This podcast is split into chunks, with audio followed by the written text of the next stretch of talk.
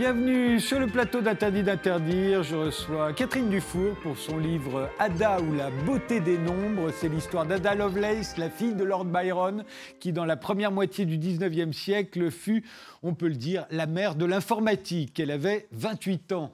Et je reçois également Jean Descartes pour son dictionnaire amoureux des monarchies. Il va nous raconter la croisière des rois qui a eu lieu en 1954, nous dire qui fut le seul monarque à avoir débarqué en Normandie en juin 44 et pourquoi il a failli y avoir la guerre entre la France et la principauté de Monaco en 1962.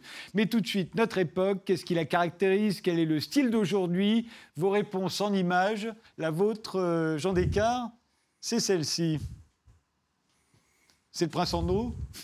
Oui, c'est le prince Andrew, il y a huit jours, dans un salon d'État de Buckingham, qui répond à la longue interview d'une journaliste de la BBC 2 euh, Emily Maitlis. Et le moins qu'on puisse dire, c'est qu'il a été assez navrant, euh, qu'il a répondu d'une façon embarrassée. C'est pour ses, son amitié avec euh, voilà, Epstein. Jeffrey Epstein. Oui. surtout quand il a dit qu'il ne voulait plus le voir dès 2018, en février 2018, parce qu'il le trouvait encore honorable mais gênant, alors qu'il n'était plus du tout fréquentable. Alors je dirais que il y a certainement pour la reine deux. La reine à qui vous avez consacré un très bon livre, hein, on en parlera. Merci. Euh, je pense que d'abord c'est terrible parce que c'est la maladie et la malédiction des cadets qui se reproduit. Oui. L'aîné étant Charles. Voilà. Et Andrew avait été très courageux pendant la guerre des Malouines. Hein. Il a été vraiment engagé militairement, pilote d'hélicoptère. Il a été euh, formidable. Donc on, former des espoirs euh, classiques dans la famille. Mais en même temps, pour la reine, c'est un autre souvenir. Je pense que c'est l'enfant de la réconciliation après la crise de la fin des années 50 avec Philippe, quand le duc d'Édimbourg était parti pendant six mois pour les Jeux olympiques de Melbourne.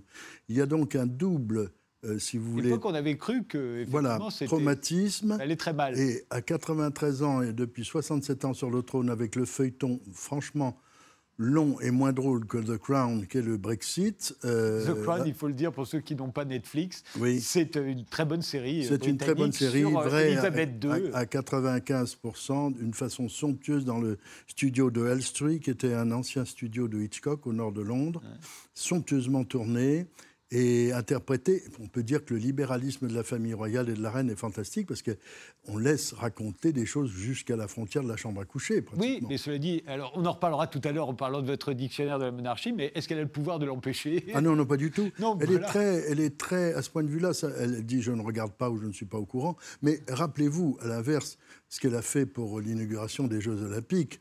Euh, ce film de 1 minute 20 avec Daniel Craig en James Bond, c'était une idée où elle joue son propre rôle. À mon avis, On en pour parlera la, aussi. Pour la première les gens s'en souviennent. Catherine Dufour, votre image à vous c'est celle-ci. Voilà, c'est la marche de nous toutes qui a eu lieu samedi à, bah, à l'appel de l'association Nous toutes et de plein d'associations féministes et de Caroline de Haas. Et c'était un grand et beau moment avec de somptueux slogans comme euh, Dans 12 féminicides, c'est Noël. Euh, voilà. Je crois que ça a été un moment vraiment marquant pour, pour tout le monde, pour les femmes euh, et pour moi. Vous y étiez? Oui, j'y ai fait un passage, oui, oui. Eh bien, commençons.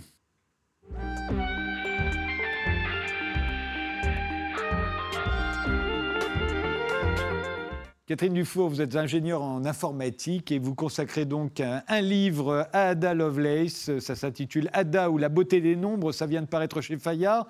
On, la redécouvre, hein, Ada Lovelace. Il y a de plus en plus de livres qui paraissent dans le monde anglo-saxon. Je pense que le vôtre est le premier en français. Voilà, oui. Dans le monde anglo-saxon, on la redécouvre depuis, bah, depuis que euh, le département de justice américain a décidé de baptiser un langage Ada donc les années 70.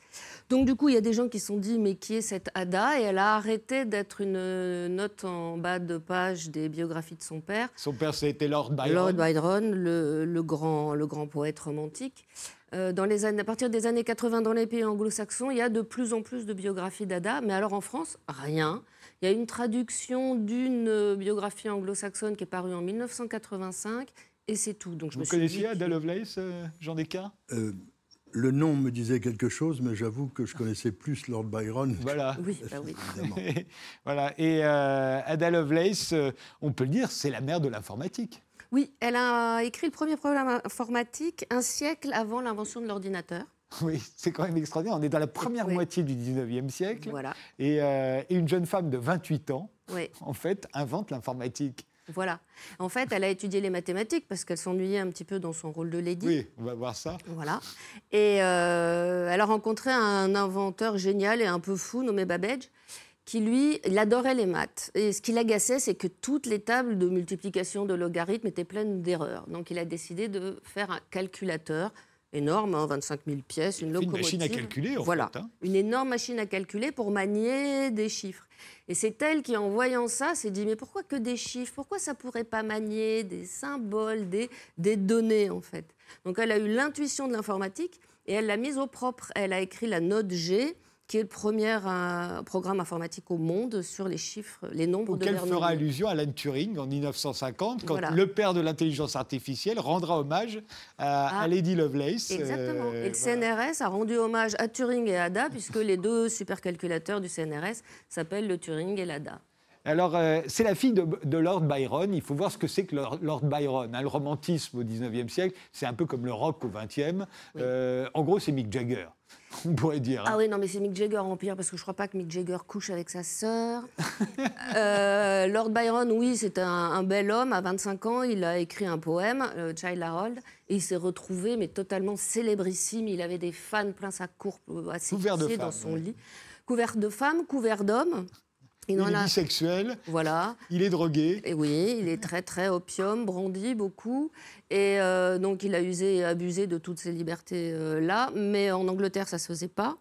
Donc pour allumer un contre-feu, il a décidé de se marier avec une petite jeune fille de bonne famille, une mathématicienne euh, nommée Annabella Milbank. Alors autant dire que le mariage n'a pas marché une seule seconde. Alors en plus, ce que vous racontez, c'est qu'au fond, il est une idole. euh, Oui. Les femmes sont prêtes à tout pour, euh, pour coucher avec euh, Lord Byron, mais aucune ne veut l'épouser.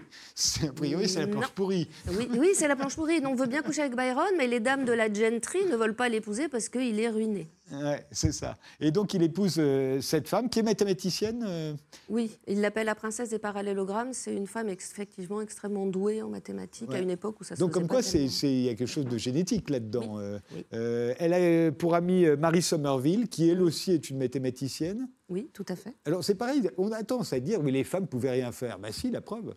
Alors, elle pouvait, Marie Somerville, alors elle voulait étudier, donc on lui enlevait ses livres. Alors elle révisait son Euclide toute seule euh, dans sa chambre sans ses bouquins. Alors on lui volait ses chandelles. Alors elle révisait son Euclide toute seule dans le noir. On pouvait étudier, mais vraiment, fallait le vouloir. Et de même, Ada, il faudrait qu'elle demande la permission à son mari pour pouvoir signer son article. Oui. Et il avait dit bah, les initiales seulement. Par contre, on lui a donné l'autorisation d'étudier les mathématiques. Ada, elle a écrit à un professeur, un ami de sa mère, qui lui a répondu Vous avez raison d'étudier les mathématiques, c'est la meilleure des choses pour lutter contre les pulsions sexuelles. Donc elle a eu le droit d'étudier les mathématiques. Alors donc, euh, son père, c'est un poète, un débauché, il est un peu fou, il, il s'est ruiné, il est drogué, euh, il est bisexuel. Sa femme l'accuse même de, de l'avoir sodomisé, ce qui pourrait lui valoir la prison hein, à l'époque. Oui, ça se faisait pas du tout. Voilà. Mais rien de ce que faisait Byron ne se faisait. Voilà, et tout est interdit par la loi. On est en Angleterre et on sait qu'on peut finir au pénitencier, euh, comme Oscar Wilde euh, Voilà. euh, s'y retrouvera à la fin du 19e. Et là, on est euh, Exactement. 50 ans avant. hein. Voilà. Et donc, ils passaient tous la Manche pour échapper à cette ambiance. Voilà. Et euh, donc ils se séparent. Et elle, elle est élevée par sa mère, la mathématicienne. Euh, c'est une enfant plutôt malade tout le temps. Vous avez ten- tendance à dire d'ailleurs dans ce livre que tous les enfants sont malades tout le temps. Les femmes sont malades tout le temps au 19e aussi. Alors, tout le monde est malade tout le temps. Euh, alors, les enfants, on les élevait, il fallait pas d'eau, pas boire d'eau, pas se laver avec de l'eau. Et pour eux, il fallait pas de soleil, pas d'activité physique, pas de fruits et pas de légumes. Donc, vous imaginez dans quel état vous arrivez à 18 ans Donc, ils étaient tous abominablement malades. Donc, quand ils étaient malades, qu'est-ce qu'on faisait? On les saignait, on les purgeait, on leur donnait des médicaments à base de mercure et d'arsenic. Quand ça suffisait pas, on leur donnait de l'opium. Toute la société prenait de l'opium. C'était de l'opium dilué dans de l'alcool. Et euh, c'était on appelait ça l'odanum et on en prenait tout le temps. C'était 5 gouttes pour les nourrissons de moins que 5 jours dans le biberon. Donc en fait, la société anglaise était droguée à toute heure et à tout âge. Ça, c'est strictement les Anglais. Nous, on est plutôt vin, nous. On, boit de- de- du vin avec de l'eau. Les enfants boivent du vin avec de l'eau chez nous. Oui, tout à fait. À l'époque, c'était, on était plutôt alcool, ils étaient plutôt opium. Je ne sais pas ce quel est le pire.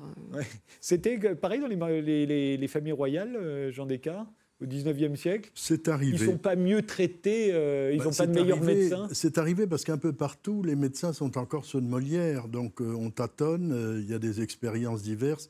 En Europe centrale, par exemple, il y avait des boissons dures hein, que seul Dracula pouvait ingurgiter. Un aristocrate, d'ailleurs. Absolument. Alors, cet enfant malade va quand même finir par se marier. Elle va avoir trois enfants, je crois. elle épouse qui, d'ailleurs? Elle épouse euh, le premier jeune homme qu'elle rencontre pendant sa saison dans le monde, euh, un Lord King qu'elle trouve euh, sympathique, pour lequel elle n'a aucune passion. D'où vient le, mot le, nom Lovelace? Eh bien, c'est qu'au moment du couronnement de Victoria, la reine Victoria a désigné un certain nombre de personnes pour être élevées au, rang de comte, et lui, il a eu le titre de comte. C'est le Lord Byron. Donc, elle est, elle est vraiment comtesse? Elle est comtesse. Elle porte le titre. Donc c'est une comtesse de 25 ans qui, euh, euh, sous l'influence de Marie Somerville notamment, l'amie de sa mère, va commencer à étudier les mathématiques. Hein. Elle a trois enfants et là elle se lâche, elle se lance dans l'étude des mathématiques. Elle a l'air particulièrement douée et elle est fascinée par un mathématicien de son âge, euh, Charles Babbage. On l'a vu tout à l'heure, mais on va le revoir. Quoique là, sur l'image dont nous disposons, il est un peu plus âgé. Charles Babbage, son idée, c'est la calculatrice. Oui. Alors Charles Babbage, il a comme caractéristique, il en a deux. D'abord, il s'enthousiasme pour un sujet, il s'y consacre, et puis après, il estime qu'il n'a pas la reconnaissance qui lui est due, et il passe à autre chose. Donc il va construire, il a fait des maths à un très haut niveau, et puis après, il décide de construire son calculateur, et puis après, il décide de construire un second calculateur mieux, et il n'y arrivera jamais à rien parce qu'il a une deuxième euh, qualité qui est qu'il se brouille systématiquement avec tous les gens qui lui sont utiles il a une tendance à la récrimination qui est absolument incroyable. Alors ce sont deux fortes personnalités, ils vont se disputer atrocement, bien sûr, mais ça ne les empêchera pas de travailler ensemble et effectivement de mettre au point, avec son temps d'avance, qui deviendra l'informatique. le moteur analytique, euh, après sa machine à calculer, il travaille sur le moteur analytique. C'est quoi le moteur analytique? La même chose que son premier moteur. Le premier moteur devait faire les quatre opérations et le deuxième doit faire toutes les opérations et résoudre toutes les équations. Et est-ce que ça va marcher? Non, ça peut pas. Non. D'abord parce que c'est 25 000 pièces. Ensuite, parce que Babbage. C'est 25 000 pièces à fabriquer. Hein. Il faut bien voir ce que c'est. Alors, non seulement il faut les fabriquer, mais en plus, Babbage, tous les matins, il a une idée nouvelle, donc il modifie ses pièces. Donc, vous imaginez l'ingénieur qui doit fabriquer 25 000 pièces mutantes. Et puis, évidemment, Babbage va se disputer à mort avec son ingénieur. Donc, euh, c'est inconstructible. Et, c'est au sujet de ce moteur analytique qu'elle va rédiger une note euh, que Turing reprendra dans son article mmh. en 1950, euh, fondateur de l'intelligence artificielle. Il va, il va, parler de l'objection de Lady Lovelace. Alors, c'est quoi cette objection? C'est quoi cette note G qu'on a conservée religieusement et qui est euh, l'acte de naissance de l'informatique, au fond? Alors, Ada Lovelace, elle avait décidé de commencer sa carrière scientifique, comme tous les scientifiques de son époque, en faisant des traductions. Alors, Babbage, il est allé en Italie pour présenter son moteur. Il y a un jeune ingénieur italien qui l'entend, qui trouve ça super intéressant et qui écrit un article en français, parce qu'à l'époque, la langue véhiculaire scientifique, c'était le français. Et Babbage dit à Ada, bah, si vous voulez commencer, commencez donc par traduire cet article du français à l'anglais. Elle le fait, elle le lui rend, il lui dit, mais vous n'avez pas mis une seule note? Qu'est-ce qu'il n'avait pas dit là? Elle lui a rendu un volume de notes trois fois supérieur à l'article original la note A dans laquelle elle a l'intuition de l'informatique et la note G dans laquelle elle va euh, écrire le premier algorithme au monde contenant une boucle récursive. C'était ça le génie d'Ada, d'inventer cette, euh, cette boucle de données. Et euh, est-ce qu'elle est, qu'elle est consciente, elle, qu'elle est géniale? Pas du tout. Alors si, elle est persuadée d'avoir un cerveau très très supérieur à, tout le monde, elle n'est pas la seule, euh, voilà. Elle est assez... dit, elle l'a, et j'imagine qu'elle doit se... la première chose dont on s'aperçoit, c'est qu'on est surdoué. Comme... Voilà. Bon. Elle était très fière d'elle-même. Maintenant, elle est morte en ignorant totalement qu'elle avait donné euh, sa forme à notre futur. Il faut dire qu'elle mourra jeune. Hein. Elle est morte jeune, oui, oui, oui. 36 ans. Euh, elle, euh, Babbage va tenter de s'approprier son travail, comme toujours. mais c'est récurrent, ça. Et pas seulement les hommes vis-à-vis des femmes, d'ailleurs, ça c'est systématique. Mais très souvent, le plus connu tente de s'approprier le travail du, du oui, tout à fait. Ada, elle ne pouvait pas intervenir dans tout ce qui était publication parce qu'elle était une femme. Et surtout, elle était de la haute société. Donc c'était unladylike de se faire mousser. C'était pas digne d'une lady. Donc elle a eu le droit de signer ses notes à elle, Augusta Ada Lovelace, et pas de son nom. C'est la même chose d'ailleurs pour les romans. Hein. Les grands romans euh, des sœurs Brontë, par exemple, ça ne se fait pas d'écrire un roman quand on est une femme, même de la bourgeoisie. Euh, non, c'est une lady like. Ça fait, ça fait Soit on le signe sous un pseudo, soit on, a, mm. soit on ne signe pas même. Oui, tout à fait. Donc, euh, mais Babbage va essayer de modifier son article. Et là, il va se faire insulter hors de question parce qu'elle est quand même au sommet de la chaîne alimentaire. Et puis, c'est la fille de ses deux parents, Lord Byron et Annabella Billbank, qui n'étaient pas des gens très commodes. Donc, elle va réussir à défendre son apport. Et cet apport-là, il est publié dans une revue prestigieuse euh, euh, en Angleterre. Or, 100 ans plus tard, quand un nommé Aiken va se dire et si on faisait une sorte de machine à calculer qui marcherait à l'électricité, comme tous les scientifiques, il va aller lire tout ce qui s'est fait avant, puisque c'est comme ça qu'on invente. Déjà, on va voir ce qu'ont fait les prédécesseurs.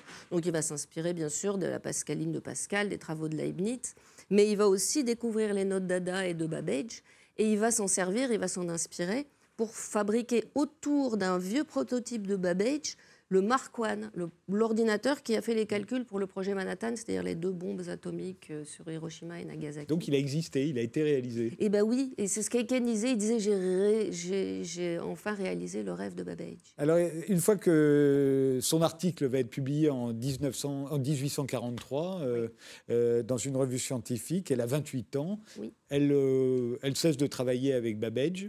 Et on a l'impression qu'elle ne fera plus vraiment grand-chose à part euh, prendre des amants euh, et, devenir accro au jeu. On a l'impression qu'elle devient comme son père après. alors il y a un petit peu de ça, oui, il y a une, une, hérédité. Alors elle va essayer, elle va continuer à travailler, mais elle n'a pas le droit d'accéder aux bibliothèques, elle n'a pas le droit d'aller à l'université, elle n'a pas le droit d'avoir des collègues, c'est pas facile. Elle cherche, elle trouve pas. Elle demande notamment à Faraday, est-ce que je peux pas être votre assistante? Il dit non. Enfin bon, c'est difficile pour elle d'avoir, euh, de continuer à avoir une carrière. Mais elle y serait peut-être parvenue si son mari n'avait pas eu l'idée, tout d'un coup, d'aller construire des châteaux Tudor à la campagne. Donc il l'a emmenée à la campagne. C'est encore moins facile d'avoir euh, une carrière scientifique quand on est à la campagne dans un château pas chauffé. En plus, elle a quand même trois enfants qui arrivent à l'adolescence. Mmh. Bon. Et puis effectivement, elle a un amant dans sa vie. On ne peut pas dire qu'elle est sombrée dans la débauche. Non. Et puis, euh, elle a aussi un souci, c'est qu'elle a peu d'argent, elle a un peu d'argent de poche, alors que son mari et sa mère croulent sous, sous, l'argent, notamment sa dot, 40 000 livres, qui a les droits dans la poche de son mari, et il veut rien lui donner. Donc, elle décide de jouer aux courses pour gagner plus de sous. Évidemment, elle perd tout. Elle a perdu une vraie fortune. Et c'est au moment où elle allait parier, je ne sais plus, au derby des psaumes, qu'elle commence sa première hémorragie et là, ça s'enchaîne, elle a un cancer Elle tombe malade euh, et, elle va mourir. Et puis en plus, sa mère, à ce moment-là, la coupe de tous ses amis. Oui. Hein, euh, et, et, elle va mourir à 36 ans, donc euh, assez jeune. Elle était belle, Ada, ou pas? Alors vous la voyez Oui, mais selon les critères de l'époque, c'est difficile. alors. On voit qu'elle a une personnalité terrible, mais. Selon, les critères, selon nos critères à nous, je pense qu'on trouverait qu'elle a trop de nez et pas assez de lèvres. Parce qu'il y a un daguerréotype, mais le daguerréotype, il date de 52. Donc elle était déjà dévorée par un cancer généralisé. Elle était très amaigrie. C'est peut-être pas le moment où vous êtes le plus photogénique. Et puis alors, il y a les, il y a les coiffures de l'époque, ces bandeaux collés au, qui ne vont à absolument personne. Voilà. Donc, mais euh, sinon, c'était effectivement, sous le critère de l'époque, une assez jolie femme. Aujourd'hui, euh, tout le monde lui rend hommage. Oui. Et je dis, c'est la mère de l'informatique. Au fond, personne n'a rien fait avant elle. Ah non. C'est la première. Alors, si, il y avait quand même des diagrammes pour faire fonctionner le calculateur de Babbage. Il a écrivé des programmes qu'il appelait diagrammes, mais où il n'y avait pas justement ces idées de boucles récursives euh, qu'elle a inventées. Euh, il faut savoir que Babbage s'était aussi inspiré des, euh, des, des médias tissés jacquard qui utilisaient des cartes perforées. Voilà. Donc, euh, les cartes perforées qu'on utilisera par les gros ordinateurs. Mais oui, les cartes perforées sont des, métiers à tisser sont les ancêtres des, de, nos gros, de nos premiers ordinateurs, effectivement. Donc, on ne peut pas dire que l'informatique soit sortie tout armée d'un seul cerveau. Ça ne se passe pas comme ça dans, la, dans les découvertes scientifiques, dans l'invention scientifique. Ada ou la beauté des nombres, c'est signé Catherine Dufour et c'est paru aux éditions Fayard.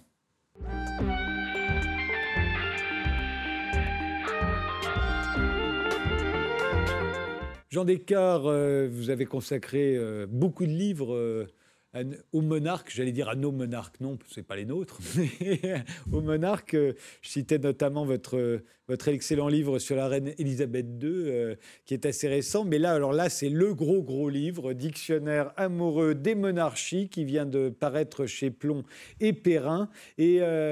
Et je voudrais qu'on évoque cette croisière des rois en 1954, à laquelle vous consacrez un chapitre dans votre livre. Ça se passe sur la Gamémnon, un très beau bateau grec. Euh, c'est une idée de la reine Frédérica de Grèce.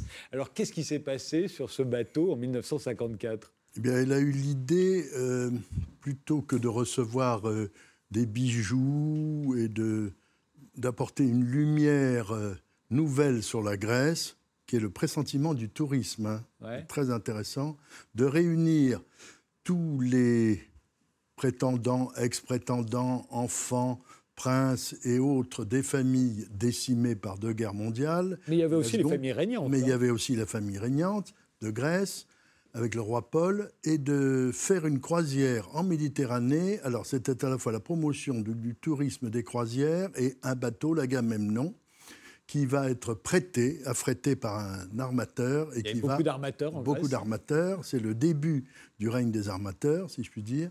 Et c'est assez formidable parce qu'elle a réussi son pari, qui était un pari, on ne dirait pas médiatique, mais ça l'était, car cette curiosité dans un pays qui sort de la guerre civile et d'un après-guerre extrêmement compliqué. Oui, en Grèce, les communistes, euh, les autres se sont euh, violemment, euh, violemment, battus après la guerre. Et donc la croisière de cet Agamemnon va être fascinante, où il y a beaucoup de gens qu'on verra plus tard, comme le comte et la comtesse de Paris, par exemple, en France, et le futur roi Juan Carlos, qui va croiser... Juan Carlos, il, croise celle qui deviendra sa femme Il croise la, fille des souverains grecs, mais... Mais c'est pas là que c'est né. C'est pas là que c'est né, absolument. Voilà. On, a beaucoup cru que c'était là, mais en fait, non. Mais ce qui est formidable, c'est que ça a été couvert par tous les magazines des journaux même sérieux. C'était une entreprise de promotion touristique et de souvenirs, euh, je dirais, couronnés d'une Europe et d'un monde qui avait été assez fracassé avec des survivants et chaque escale attirait des, des meutes de journalistes. oui, ça arrête en Italie, à voilà, Chacun montait selon. Parce que la, famille régnante italienne ne peut pas aller en Italie, non, par exemple. Elle ne peut Donc elle attend encore fou. Absolument. Donc il y, a des, il y, a des, interdits, il y a un protocole Mais ce qui est drôle aussi, ce que vous dites, enfin ce qui est drôle, c'est intéressant, c'est qu'au fond, ils ne s'étaient pas revus tous depuis la Première Guerre mondiale. On se souvient qu'avant la Première Guerre mondiale, les mariages euh, étaient l'occasion pour tous ces souverains qui allaient s'entre-décimer pendant la Première oui, Guerre ah bah, mondiale. Oui, il y a eu un mariage euh, fameux. Euh, entre, je dirais, la, la Russie et l'Allemagne. Deux mois plus tard, la guerre éclatait. Il y a eu plusieurs mariages comme ça suivis de Oui, ils sont tous là, juste avant la Première Guerre mondiale, et ensuite ils ne s'en voient plus. Dans le fond, l'idée de la reine Frédérica, c'était de refaire ce qu'avait fait la reine Victoria avec les régates, les courses, où avant 1914, on se retrouvait avec euh, les Russes, avec Nicolas II, avec le souverain belge, avec un tas de gens, en famille, en cousins, etc sans hostilité, mais il y avait des échanges diplomatiques aussi. Et là, c'est de reconstituer euh, cette espèce de tourisme du Gotha.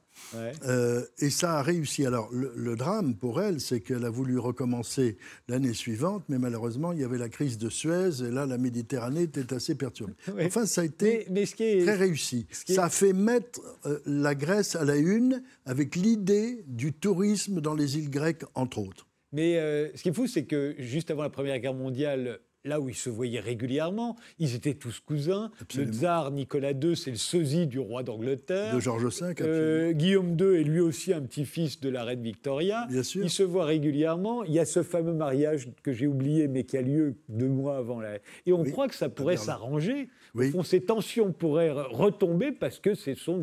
Mon sentiment, si vous voulez. Et, et pas du tout. C'est qu'après l'attentat de Sarajevo, le 28 juin 1914, il a manqué un homme comme Édouard VII, qui était un fin diplomate. Il était mort euh, depuis longtemps.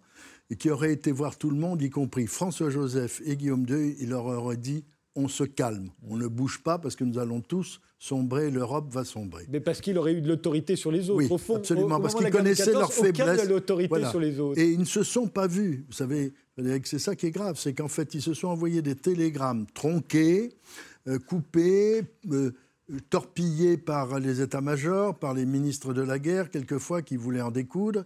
C'est vraiment quelque chose d'effrayant. Et il y a quelqu'un qui avait vu arriver pour la Russie le désastre, c'est Raspoutine, qui avait dit à, l'impératrice, à la tsarine Alexandra, si ton pays entre en guerre, la Russie sera couverte de sang. c'est fou, on lui en veut toujours beaucoup à Raspoutine, mais il avait plutôt raison sur tout. Il avait, il avait raison sur beaucoup de choses, il avait même vu arriver sa propre mort. Et, et Nicolas II avait à peu près tort sur tout Alors, Nicolas II était un homme traumatisé par la santé de son fils, et comment n'a-t-il pas fait euh, une modification constitutionnelle pour que ce soit une de ses filles qui lui succède, ça l'aurait empêché d'être obsédé par les douleurs du petit Nicolas, car les douleurs de l'hémophilie sont des douleurs aux articulations qui sont insupportables, paraît-il, et c'était un tsar bourgeois, il aurait fallu un Alexandre III qui était très francophile. Alors, soyons justes, dès septembre 1914, le tsar met une partie de l'effort russe au service de la France. Et c'est comme ça que la campagne de la Marne n'a pas tourné au désastre. On fait une pause, on se retrouve juste après et on continue euh, avec ce dictionnaire amoureux des monarchies.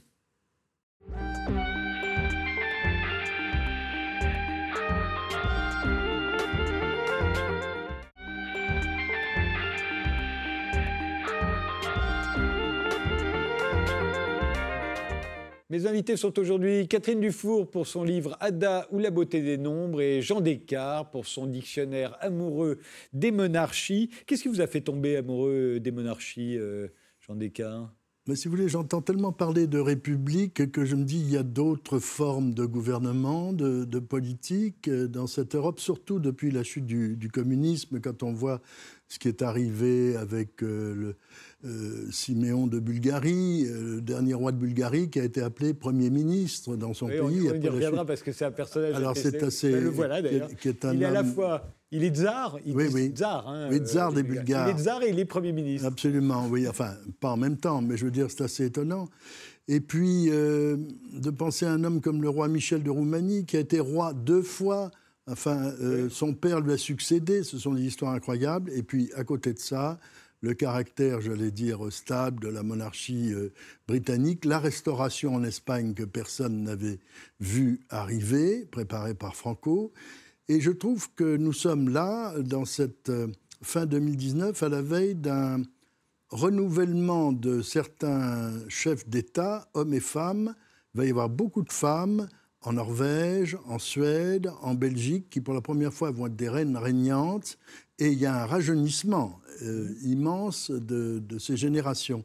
Donc il y, a, un tournant qui m'a paru euh, très intéressant. Puis alors il y a des, choses étonnantes. Par exemple, et c'est d'actualité, j'ai découvert que le prince Albert Ier de Monaco avait été un fervent défenseur du capitaine Dreyfus et s'était mmh. entremis très rapidement euh, parce qu'il savait que l'état-major allemand n'y était pour rien, et la reine Victoria aussi, sortant de sa réserve constitutionnelle. Et donc, Albert Ier de Monaco, si vous voulez, se battant et venant voir le président de la République, faisant une lettre ouverte dans le Figaro, invitant Madame Dreyfus dans sa propriété du département de l'Aisne, ça a fait beaucoup de bruit. on ne peut pas dire que seule la gauche a défendu Dreyfus. C'est ça qui est intéressant. Et, mais le président lui a répondu moi je peux rien faire parce que moi je peux rien faire. C'est la justice quoi. Absolument. Je peux. Il y a l'autorité de la chose euh, jugée, mais je trouve que c'est une histoire euh, assez fantastique et le hasard fait que j'ai rencontré la petite fille du capitaine Dreyfus il y a quelques années, parce que j'avais déjà eu vent de ces archives secrètes que le prince Régnier III de Monaco m'avait permis de consulter, c'était un grand honneur, et elle m'avait dit, vous avez raison, parce que j'avais parlé du caractère de Dreyfus, elle m'a dit, mon grand-père était insupportable, odieux, cassant et rigide, et ça lui a fait beaucoup de tort oh. pendant son procès. Et euh, vous rappelez dans, dans, ce livre, Jean Descartes, qui a encore 26 monarchies dans le monde, dont 10 en Europe, plus le Commonwealth. Dans le Commonwealth, il y a 53 États, 21 sont des monarchies, 16 ont Elisabeth II comme souveraine d'ailleurs. Et puis il y, a les, les, il y en a 5 dont le monarque, c'est le monarque du pays concerné, que ce soit euh, euh, au Lesotho, en Malaisie, euh, des pays comme ça. elle est quand même reine de 16 pays. Hein. Oui, et elle a présidé l'Assemblée du Commonwealth il y a quelques mois à Londres. Et elle y tient beaucoup parce que c'est un lien euh, linguistique, quelquefois par le biais de l'ancienne puissance coloniale, mais un lien euh, intéressant. Il faut quand même dire que la reine est très audacieuse. Elle, le, gouvernement. Et pas seulement vestimentairement parlant. Pas seulement, non, non. Là, elle ne craint pas euh, les contrastes. Mais je veux dire, Madame Thatcher ne voulait absolument pas qu'elle aille faire une visite dans l'ancienne colonie de la Gold Coast, devenue le Ghana, marxiste. Et la reine a dit J'ai promis que j'irai, j'y vais, je suis l'État. Et elle a dansé avec le président Nkrumah, ce qui est absolument surréaliste. Euh, c'était fantastique. Et de même qu'elle est allée voir Haïlé Sélassié, le Négus, le roi des rois, le roi des rois en Éthiopie, le pays de Salomon, de la reine de Saba. Donc je veux dire, quand on pense à Elisabeth II, qui en est à son 14e Premier ministre et 160 pour le Commonwealth, qu'elle a nommé, qui sait tout sur tout euh, et qui a trois prérogatives qu'on oublie souvent depuis Victoria le droit d'être informé, le droit de consulter, le droit de mettre en garde. Elle dit au Premier ministre, est-ce que vous êtes sûr que c'est la bonne décision? C'est le gouvernement qui décide. Mmh. Mais elle aura tout dit. Alors on imagine ce qu'elle a pu dire sur le Brexit. Elle s'était contentée de dire... On sait qu'elle est apparue d'ailleurs un jour avec un, chapeau. Les couleurs de l'Europe. Et après avoir dit quatre mots neutres sur le plan constitutionnel, je suis toujours là. et son chapeau était très drôle, on l'avait montré dans cette émission. Euh, il n'y a plus qu'un seul empire, c'est le Japon. Euh, il n'a d'empire que le nom, il se trouve qu'il est empereur. Oui, mais, alors, mais alors ce qui est très intéressant, c'est qu'aucun Japonais ne songerait à euh, balayer cette institution. C'est très mystérieux, c'est très codé, c'est très impressionnant, il y a des silences absolument fantastiques.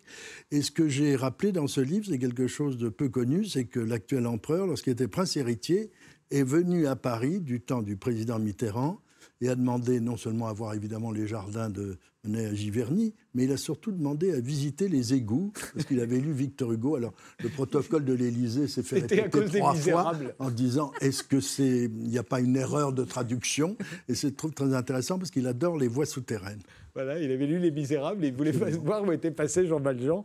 Euh, alors, en fait, à la fin, ça fait 580 millions de sujets. Euh, c'est 8% de la population mondiale qui a un souverain. En fait, c'est pas tant que ça. Non, c'est pas tant ça, mais c'est très euh, symbolique, c'est-à-dire que... C'est incroyable, il y a un siècle, il n'y avait que des monarchies. Bah, bien sûr, bah, les, guerres ont, les guerres, notamment dans l'Europe centrale... Les deux guerres mondiales ont été... Euh, bah, on, saigné euh, ces régimes, et avec tantôt des compromissions, tantôt des gens très courageux, comme les rois de Norvège, qui a échappé à Hitler. Il y a des personnages tout à fait étonnants. Puis alors, le, le grand-duc Jean de Luxembourg euh, qui, a disparu aujourd'hui, était invité aux cérémonies en 2014 de l'anniversaire du débarquement, que je commentais sur une chaîne de télévision, et personne dans le protocole français ne l'avait remarqué, un homme de grande allure, d'un certain âge, décoration, et euh, que tout le monde laissait tout seul, qui était très mal placé. Enfin, moi, je l'ai dit à l'antenne, j'ai dit, pourquoi c'est intéressant? C'est le seul en 1944, le 6 juin, le seul prince héritier d'une maison régnante et qui va être le souverain, qui a débarqué dans les Irish Guards avec l'accord du roi George VI, de Churchill et de la famille, qui était un homme extraordinaire. Et finalement, c'est le président Obama qui s'est aperçu que c'était quelqu'un d'important et qui a Jean de Luxembourg qui deviendra le prince le, souverain, le, le grand-duc souverain. Et du côté de l'Élysée, du côté de François Hollande, on a dit ah oui, il faut toujours être gentil avec les gens âgés, enfin ce qui était dans le genre gaffe assez grandiose. Est-ce qu'on sait s'il a débarqué sur les plages Oui, il, a débarqué sur les plages, absolument.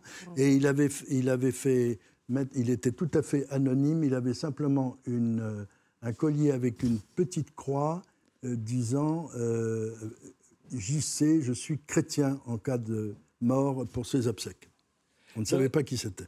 Vous racontez euh, dans, votre dictionnaire, euh, Jean Descartes, que Napoléon, on s'en souvient, a fondé de nombreuses dynasties, enfin de nombreuses monarchies qui ne sont jamais devenues des dynasties, puisqu'elles ont toutes été balayées euh, à la chute de Napoléon. Il y en a une qui est encore là aujourd'hui, mais c'est celle qui a fondé Bernadotte, ben le général Bernadotte, son rival et celui qui a épousé sa fiancée, oui, alors ça c'est une histoire incroyable parce que Bernadotte, le Bernet, voilà Bernadotte. fougueux, euh, s'est bien comporté avec les Suédois qu'il avait vaincus et le souverain suédois de l'époque, qui n'avait pas d'héritier, a été impressionné par la clémence de cet adversaire et sachant qu'il s'entendait mal avec Napoléon, s'est dit pourquoi ne pas l'élire roi? Bon, alors ça va prendre un certain temps. Et à ce moment-là, la Suède et la Norvège sont réunies jusqu'en 1905. Donc ce qui est savoureux, c'est que Bernadotte était réputé républicain et avoir sur sa poitrine mort au tyran, bon, et qui va devenir un très bon roi de Suède. Alors Désiré Clary, euh, l'ancienne conquête de Napoléon, ne viendra presque jamais, ne peut pas comprendre le suédois, lui non plus. Eh bien, aujourd'hui, il y a toujours sur le trône de Suède son septième descendant. Euh, donc, euh, Bernadotte règne, si je puis dire, toujours sur la Suède séparée de la Norvège maintenant, et le roi de Suède est venu à Pau, reçu par François Bayrou, pour planter un arbre devant la maison natale de Bernadotte. Donc, je pense que Napoléon devrait en être furieux et vexé parce que lui qui a trituré toutes les monarchies qui en a créé, qui se sont toutes effondrées, il y en a une qui résiste grâce à Bernadotte. Et la non-intervention de Bernadotte dans un certain nombre de conflits de l'époque est à la base de la neutralité diplomatique suédoise. Moi, ce qui me fait rire dans cette histoire, c'est que si on avait dit à Napoléon que que Désiré Clary, donc, qui avait été sa fiancée, puis à un moment il l'a répudiée pour épouser Joséphine notamment, euh, qu'elle, elle fonderait une dynastie qui durerait pendant deux siècles alors que la sienne s'éteindrait euh, après lui. Et, euh, l'actuelle reine, enfin l'épouse du roi, s'est mariée en portant un, bijou de Joséphine de Beauharnais. Enfin, c'est-à-dire ce, ce reliquat de bonapartisme extraordinaire, puisque Napoléon a fasciné toute l'Europe en la dérangeant, je trouve ça assez extraordinaire. Euh, en 2012, vous faisiez allusion, euh, votre idole, euh, Elisabeth II, a fait un vrai numéro d'actrice pour l'ouverture des Jeux Olympiques. Oui, parce que c'est fantastique. La reine qui n'accorde aucune interview, qui a été portraiturée, caricaturée, qu'on a montré jouer, par exemple, dans The Queen avec Hélène Mirren, etc., a réussi un coup médiatique extraordinaire dans le plus grand secret.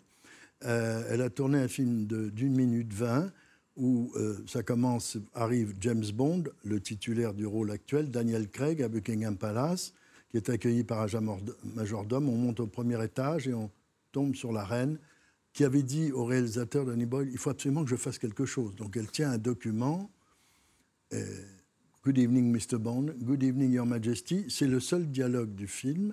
Ils descendent avec les corgis insupportables qui vont être les très chiens, vexés. Les, chiens, les chiens insupportables qui vont être euh, vexés parce qu'on va les laisser rapidement.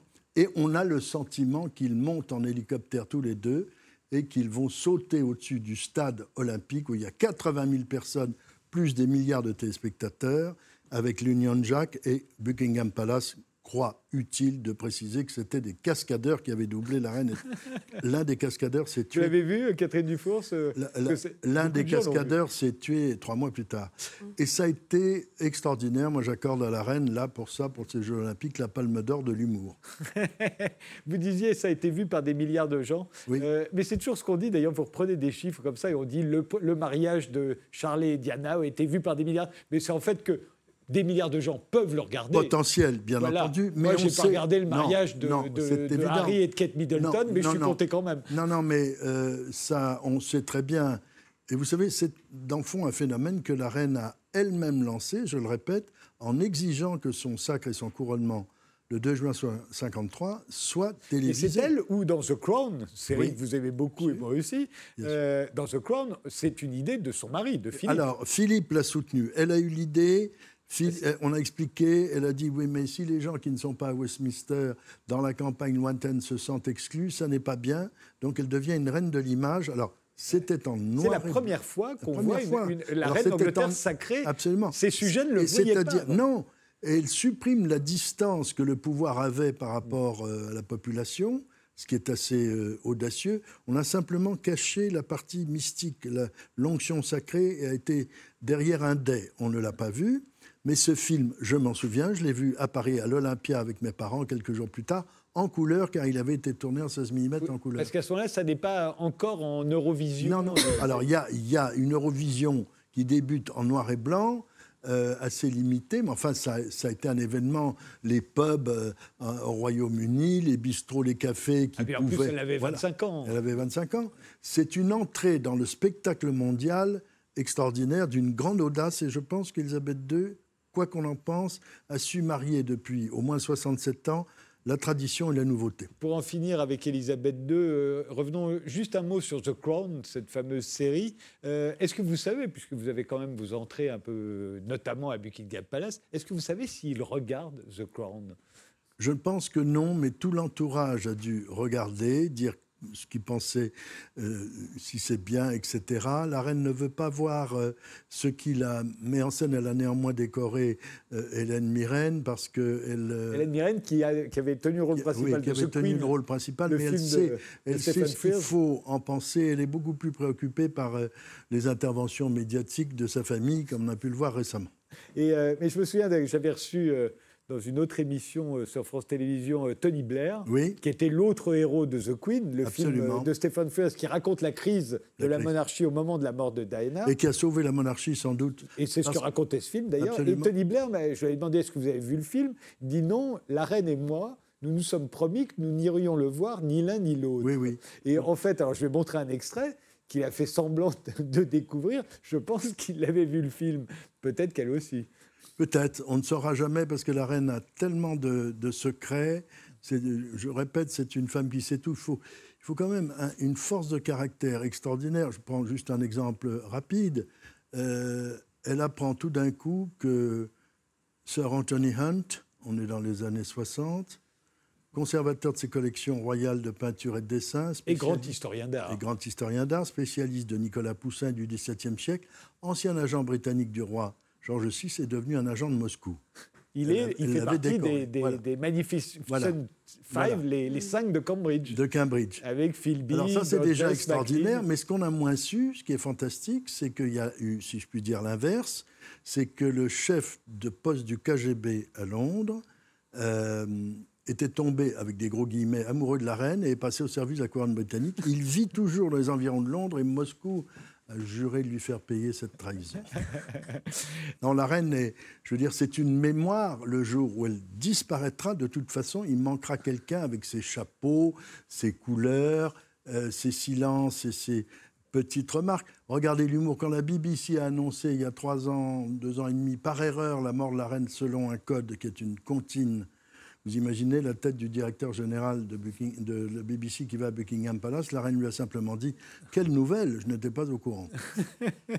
il, y a, un roi. Euh, euh, à qui vous consacrez un, chapitre, euh, c'est Hussein de Jordanie qui a régné il régné à quel moment, lui Vous vous souvenez des... Ah, on est dans les années 60, euh, hein, la, crise... 52 euh, 52, voilà. Oui, ça, je crois qu'il arrive au pouvoir Juste après, parce qu'on passe de l'émirat de Transjordanie, enfin, ce sont les conséquences de la guerre.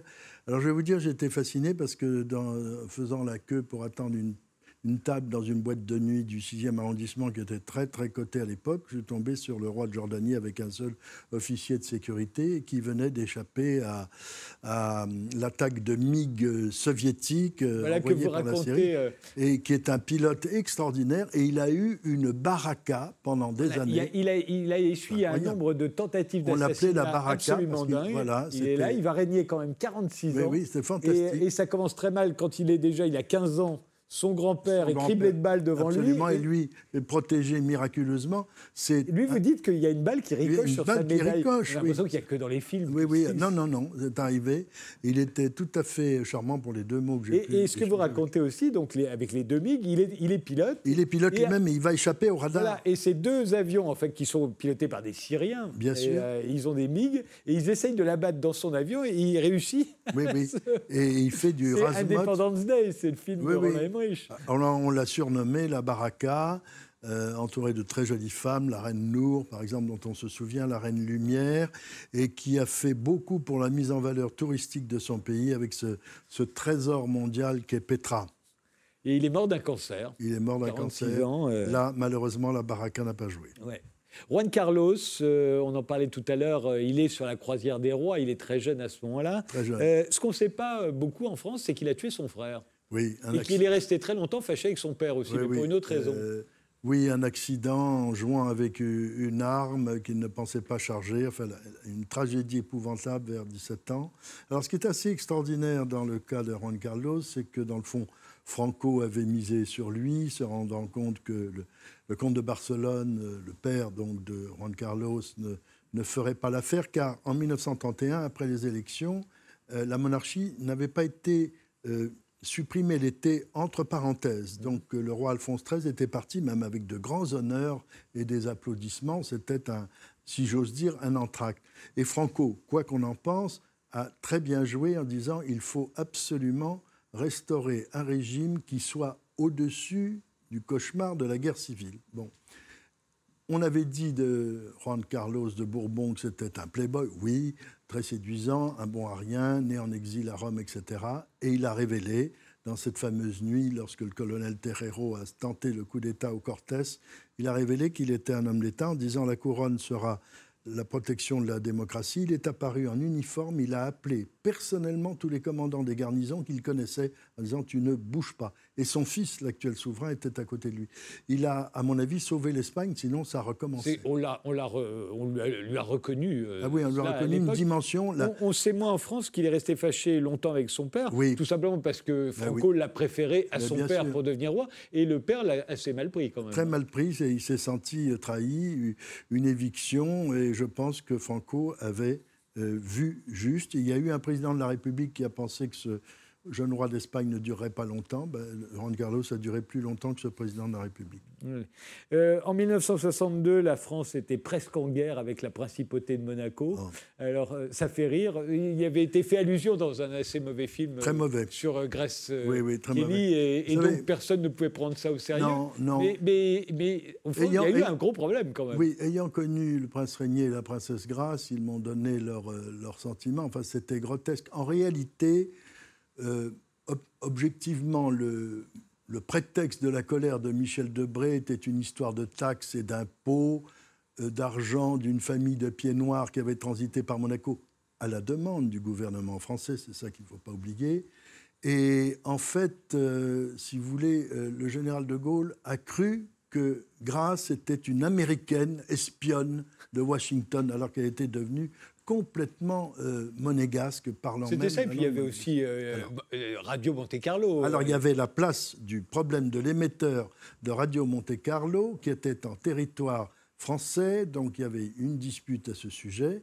Alors ça a été assez ridicule, en effet, de couper l'eau et le gaz à la principauté, mais grâce mais il y a eu quand même un cordon. Il y a eu un cordon, de gendarmes, mobiles. Absolument. Qui, qui à la, à la, et tenez-vous bien, comme depuis le traité de Péronne signé sous Louis XIII, la France doit protéger euh, la principauté si elle est agressée, c'est le gouvernement italien qui a rappelé à la France qu'il n'était pas chargé d'envahir Monaco.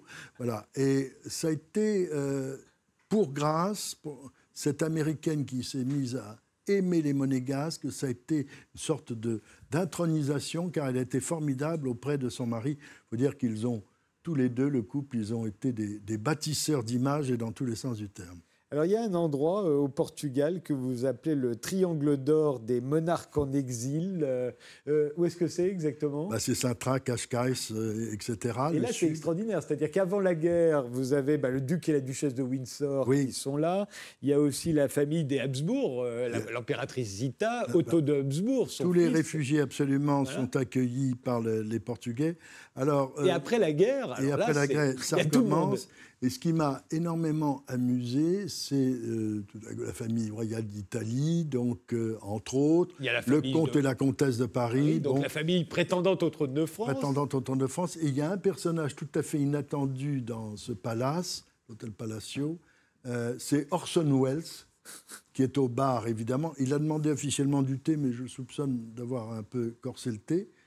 Et il demande au maître d'hôtel, mais qui sont ces gens très importants On lui dit, mais alors là, on lui dit, c'est le roi de France, c'est le roi de Portugal, c'est le roi d'Italie. Il n'en a jamais vu autant. Et j'ai trouvé que ce, ce rendez-vous des exilés incroyable, vu par Orson Welles, c'était quelque chose de. il y a la famille de Roumanie, qui il y a la famille donc prétendante au de France, il y a la famille du Portugal. Du Portugal, des Bragances, bien entendu. Qui ne sont plus rois non, plus. il y a euh, la famille royale d'Italie, la famille d'Espagne, Juan Carlos est là aussi. Oui, c'est quand même une drôle de colonie. C'est la croisière des rois, mais La croisière des rois qui est à terre, qui est restée dans le port. Ce qui est assez formidable, c'est le cas de Michel de Roumanie, que j'ai connu qui a été roi deux fois, je le répète, et qui avait rencontré sa femme Anne de Bourbon-Pam au mariage de la princesse Élisabeth et de Philippe en 1947. Il était un homme extraordinairement courageux, Staline lui avait dit ou vous abdiquez ou j'exécute 1000 étudiants roumains. Donc il a abdiqué. Et il a été deux fois roi parce qu'il était couronné enfant. Mais en fait, son père lui a succédé. Son père lui a succédé, ce qui est quand même absolument hallucinant. Et pour vivre, le roi Michel est devenu euh, un employé d'une société d'aviation américaine. Il vivait en Suisse. C'est un homme très courageux. Il a fini par revenir en Roumanie avec tous les honneurs. Euh, ses funérailles ont été extraordinaires. Il avait dit euh, les Roumains avaient fait un vrai pays en quelques années avec l'appui de la France, hein, la naissance de la Roumanie après le traité de Paris en 1856, et les communistes ont tout détruit en trois ou quatre ans. Il, est donc mort très populaire, ayant retrouvé toute sa dignité. Ses obsèques ont été, que j'ai couverts journalistiquement, ont été extraordinaires dans ce pays qui avait quand même connu Ceausescu aussi.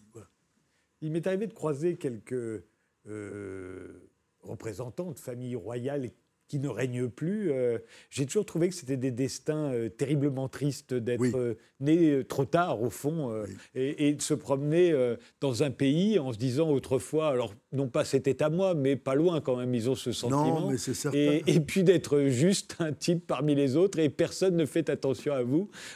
souvent, on a peu de respect pour. oui, non, parce que les gens sont ignorants de, de l'histoire, mais j'ai rencontré une femme qui est la dernière reine d'Italie, qui était Marie-Josée.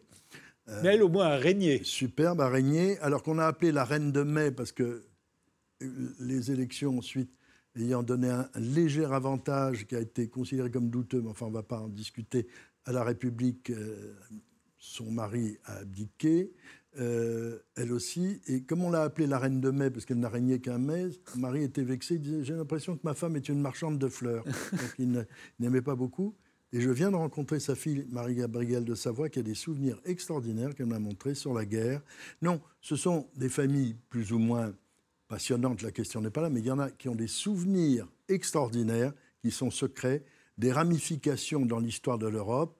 Euh, en Scandinavie, dans l'Europe du Nord, il y a des choses tout à fait extraordinaires. La, reine de Danemark, Margrethe, qui règne depuis 1972, euh, qui avait épousé donc un Français qui a fini par euh, se sentir très mal en tant que prince consort, bref, euh, est une femme impressionnante. Hein. Elle mesure 1m90 comme son père, le roi Frédéric IX, et elle sait tout sur tout, et elle vous accueille toujours en vous disant Ah, je suis heureuse d'accueillir un Français, le Danemark et la France n'ont jamais été en guerre, ce qui est rare.